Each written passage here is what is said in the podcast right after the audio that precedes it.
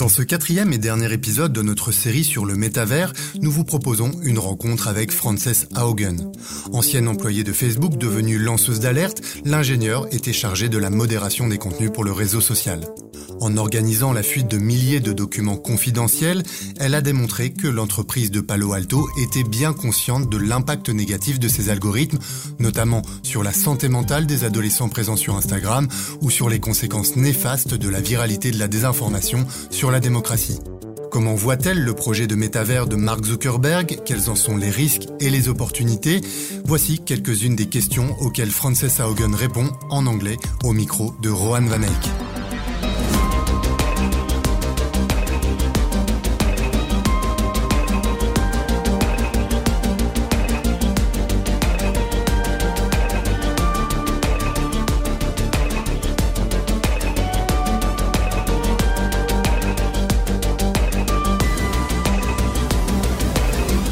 Metaverse. It's a very new concept, isn't it? Throughout this mm-hmm. podcast, we've heard many definitions and ideas of what it actually is.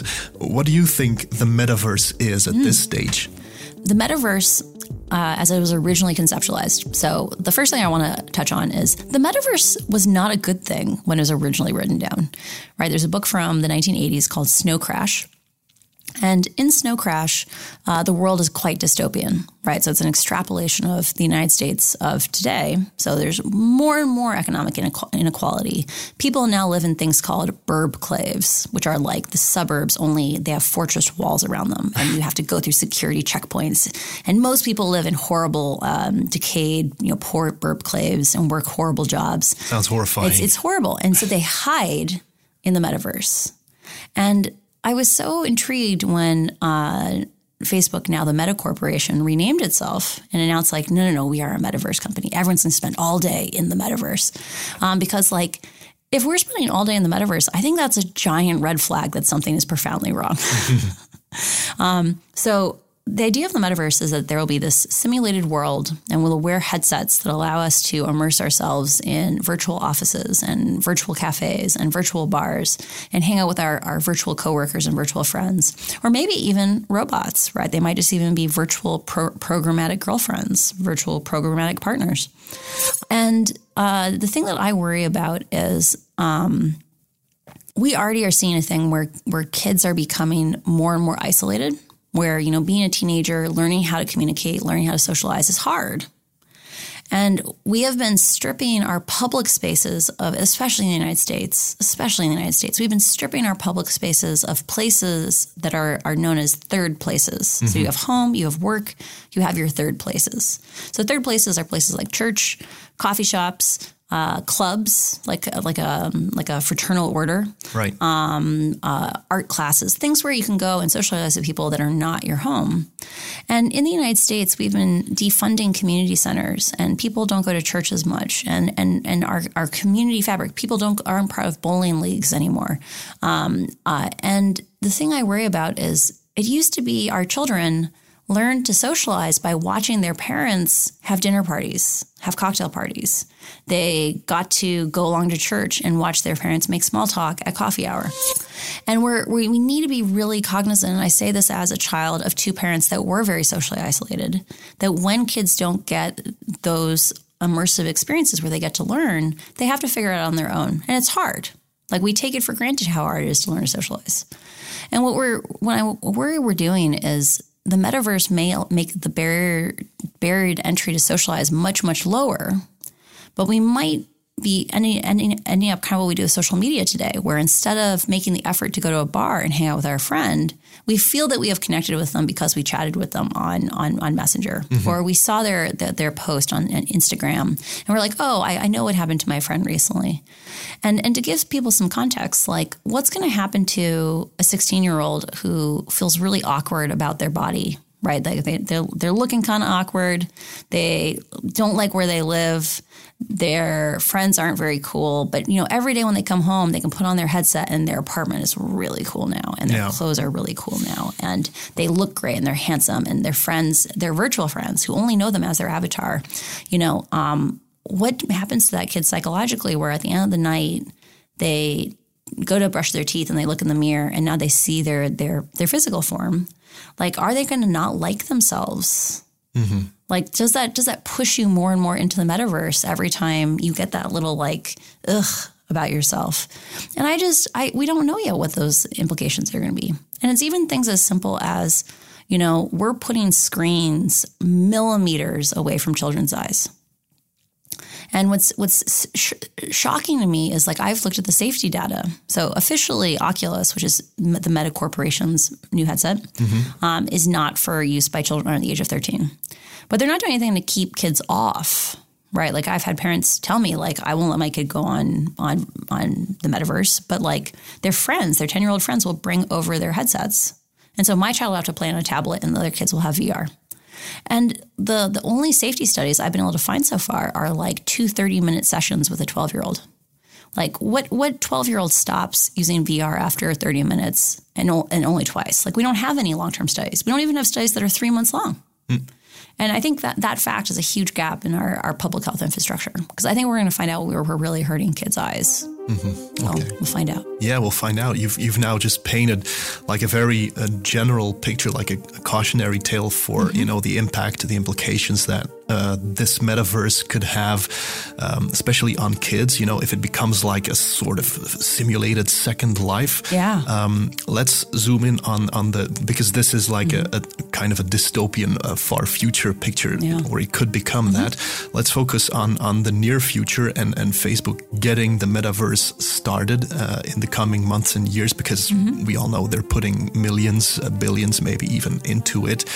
Um, could you see them making the the exact same um, let's call it um, uh, errors uh, that they made that you uh, exposed them for which is using algorithms mm. to keep people in uh, or on the platform, in this case, in the metaverse, um, by using negative emotions? Could hmm. that be extrapolated, let's say, from Facebook to the metaverse? Well, that, that, that case I gave just now of like, you know, preying on the fact that people, you know, uh, may, don't like their homes right? Um, I, I, was talking to a friend who works at Facebook, and uh, we were hanging out at the time in a a house in the, the, Sierras, which is the mountains in California. And it was this lovely evening. We were looking out on like the moonlit mountains that had snow on them. And, uh, you know, we have a fire going in the fireplace. It's like kind of chalet, kind of like cabin that we've rented on Airbnb. and, and he was like, you know, a space just like this is the, the, most popular place that people like to hang out in, in Horizons, which is like the virtual world for, for Facebook. People really like hanging out in ca- cabins in the mountains. And, and, you know, that, that whole thing, the escapism, right? The whole point of the metaverse is it's more immersive, it's more pleasurable than a flat screen. Mm-hmm. Um, like that, that is a thing that can prey on negative emotions. And they could write like an, an algorithm to, yeah. to play into that. Uh, so they use algorithms much less. So like my concerns with um, with Instagram or with Facebook are that f- every time you open those apps, they have ten thousand pieces of content or hundred thousand pieces of content just for you to consider showing to you, and the algorithm has biases towards extreme content. That's my concern on the algorithms. Um, the the issue in the metaverse is more structural. So the reason why Meta wants to have the metaverse is when right now they have unitary platforms. So they have Instagram, they have Facebook, they control everything about these platforms. Um, that means they have full responsibility. They want to move to a model that's like the App Store where oh you got harassed in that game. You got someone yell, kept yelling hate speech until you left that game. Uh, you uh, there's child porn in that game. Oh well i'm so sorry. I'm so sorry. That sounds really tragic but you know we just made the hardware. And the part that is missing there and like the reason what they want to make that shift because they don't want responsibility but the part that they're ignoring and we have to hold them accountable on this is they could be writing uh, APIs, they could be writing libraries, they could be writing code and infrastructure. They worked across all the games. They already are doing that for the accelerometers in the headset and the, the, the joysticks. They're already doing that. They could be writing software that says, hey, we know 1% of people are going to be the people who grope women in the metaverse, which is already happening. Uh, but when someone gets kicked out of a game, maybe the next game should know that that guy got kicked out for groping someone um, because that kind of software where you can say, hey, we need context across games and we need to make it easy for games to keep everyone safe. Or let's talk about moderation. Uh, if Facebook is struggling to handle more than a handful of languages today, how is a, a, game one thousandth the size of Facebook supposed to do that, or one ten thousandth the size? Mm. Well, if Facebook built out a platform like a platform that made it easy to do access content moderation, or moderators, or, or, or different, or write the moderation AIs, um, uh, suddenly it makes it much more feasible for many more systems to be safe. And so Facebook needs to take a higher level of responsibility, and we need to have them have something called supply chain responsibility. Like if you had a factory today and you didn't use slave labor, but one of your subcontractors did, you would still be liable. At least to ask. They'd be like, Did you ask questions? Did you go check the, the subcontractor factory? Did you work with a certification board? Oh, yeah. you didn't? Okay, you're negligent. Of course. And so we need to extend those same physical world standards to the virtual world. Facebook shouldn't be able to just kind of shift the attention and say, "Oh, now we have no responsibilities." Maybe let's let's let's focus on the positive now. Sure. Um, do you see signs that Meta and, and maybe other companies uh, working to develop the metaverse are taking precautions to, let's say, get it right this time? Facebook made a very big deal when they announced their switch to being the Meta Corporation. So a number of people said that it seemed like their rollout was a little rushed. I wonder why they rushed it. Mm-hmm. Um, but the uh, they've spent five minutes in that video saying the words "safety by design" over and over again. Mm-hmm. Um, the only way I would trust Facebook with how Meta's going is if they were public. Like, you know, if they had public forums where people could raise concerns now and they worked with the public to have plans around how those things are going to go. And I haven't seen them do any of that. And so if they want to reach out to me and tell me about those efforts and how I, I just overlook them, I would love to chat with them because we all deserve systems that make us feel good, that we feel proud of. And the metaverse could be transformative. I think there's lots and lots of good it could, could create. But right now, I haven't seen them demonstrating that they've learned anything from what happened with Instagram or Facebook. Okay, so so for now, your answer is no. I'm I'm yeah. not seeing them uh, yeah. giving off these signs that they will get it right this time. So how then um, can we mm. make sure that they get it right? What should we ask the the big tech giants like uh, Meta to do in in order to make the metaverse a place that's healthy and safe for all of us? So uh, Europe recently came to a political agreement on something called the Digital Services Act. And one of the things that I'm very excited about the Digital Services Act is it requires mandatory risk assessments between the companies and um, the regulator on a regular basis. I think it's like every six months.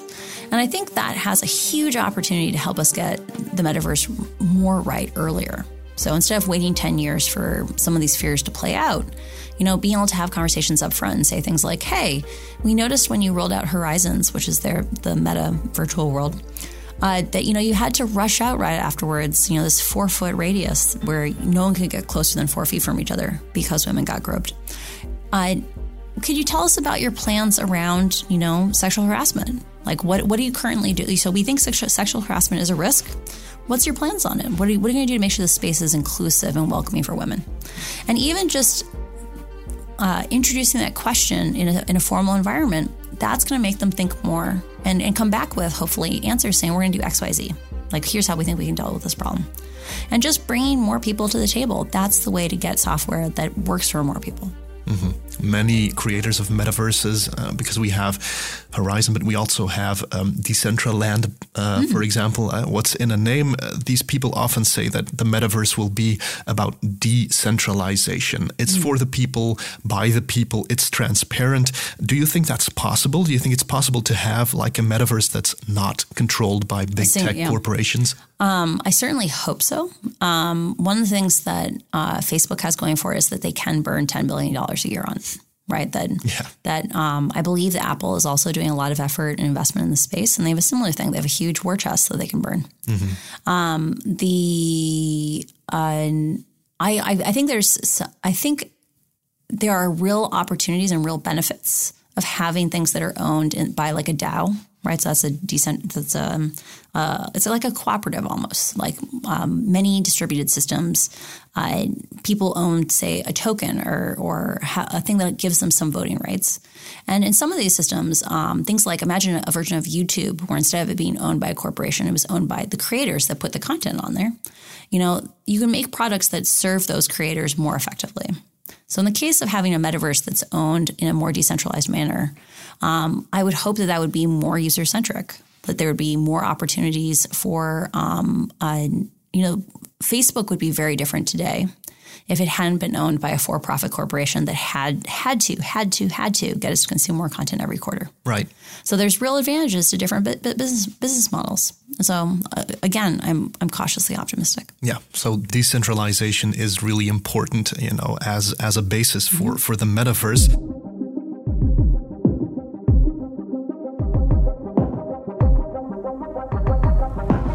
Little more than half a year has passed now since you blew the whistle mm-hmm. and uh, showed the world that Facebook is in many ways putting profits above our well being, huh? keeping people engaged with the platform often through exploiting negative emotions like anger or crippling insecurity. Um, have you seen a significant impact by now? Have social media improved in the way that you called them out for? It's so key caveat I'm not inside the company, so I can't see all the things that have happened. But there are some things they've announced that are good steps in the right direction. So in the fall, they announced that they were going to change the way that they build their uh, AI moderation systems, their artificial intelligence, um, to allow them to expand to more languages. So it's a more efficient way of training these systems.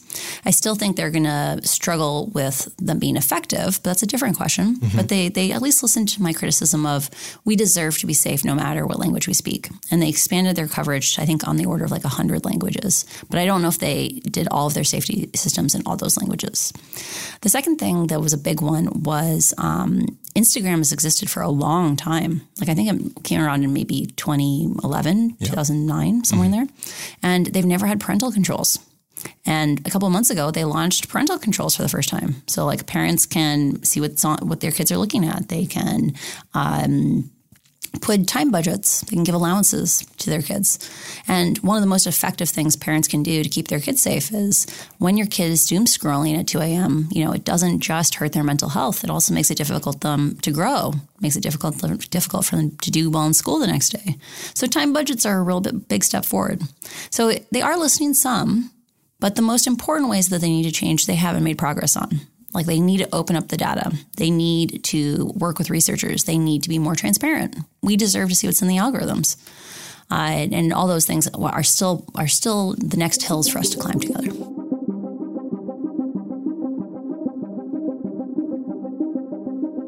So one of one of the most important lies that Facebook spread, and they invested a huge amount of money in promoting this, is the idea that Facebook is just a mirror. And I don't think they even think it's a lie. I think this is part of kind of the internal ideology. And this is like part of why it's hard for them to act on things is they have this this story they tell themselves where they're like, there's always been bad things in the world. There's always been hate speech, there's always been violence, there's always been eating disorders, there's always been ethnic violence.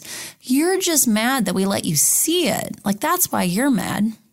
And the part that is lost in this idea, you know, where where they say Facebook is just a mirror, I think really can be seen with um, I recently got the privilege of talking to the principal of the high school I went to. So I'm speaking at their graduation in a couple weeks. Hmm. and uh, he said to me this thing that made me feel very old. Um, so I'm 37, but I, I interact with enough middle schoolers Not and like high all, schoolers. By the way. oh no no no! I was like, but like, when he said that, he's like, oh yeah. The, he was like, I'm so glad you're coming. The the um, the number one thing I spend disciplinary time on is Instagram, and I was like, what? how how has the world changed since I was like 14 years old? How how is it possible the top thing he spends disciplinary time on is Instagram? So it turns out, and I learned this from another, I learned about this also from another person. If you go look at what the recommended accounts are for basically any kid, all the recommended accounts they're going to see are for groups, like groups, like for pages, um, Instagram accounts that are for their school. So it could be for their junior high school, their high school, their elementary school. And Uh, it'll be either like a confessions page. So that's something like um, someone will put up a Google form and people will put mean, mean gossip about Yeah. each other and blast it out to the school. Right. But it's very high engagement. So that's why it's a recommended account. Or there'll be things like fight clubs. So that's the thing the principal told me about. He was like, yeah, the um, kids pick anonymous fights, often with kids who don't know this is about to happen, right? So these are non consenting kids. And one of the friends will videotape it. And because it's like it's embarrassing, like the kids don't come forward, and so the principal has to hunt down who are the kids in these fights. Oh My God. And he's asked um, uh, Instagram to take the account down over and over and over again, and they won't. They just they ignore him. And so, you know, is Facebook a mirror? Yeah, kids have always fought, totally. But but it's not a mirror. Like those accounts are being amplified right now because they're high engagement. The algorithm said they were quote high quality. But it's also, and this is the thing I'm really not hearing people talk about, it's an inducer. So humans are social creatures. Like when we're given performative spaces, we often perform for those spaces. A lot of those fights would not have happened had not there been a forum where they could be like, oh, look, I beat that kid up in a fight. And if we were talking about a car and 100 kids a year were getting broken arms because the seatbelts were misdesigned for children, we would recall that car and fix the seatbelts. Of course. Right? The, the, the bar is so low. Like in the United States, we put eight year olds in car seats and it saves 100 a year, maybe 50 a year. It's crazy. It's not, it's not a ton. And, um, the but every day there's probably 100 kids in the united states who get their arms broken because of a fight that they didn't consent to that happened because like instagram motivated some kid to go pick it. And so we need to we need to call it what it is. It's a public health emergency. You know we have depression we have suicide we have self-harm. And and you know the, the people who have the least voice to stop it are the ones that it's happening to. And so we need to step in and we need to act. Thank you very much for this interview, Frances. Haugen. happy to be here venez d'écouter Francis Haugen au micro de Rohan Van Eyck. Les trois autres épisodes du podcast En clair, le métavers sont disponibles sur le site et l'application de l'écho et sur toutes les plateformes d'écoute disponibles. Si vous avez aimé cet épisode ou cette série, n'hésitez pas à en parler autour de vous.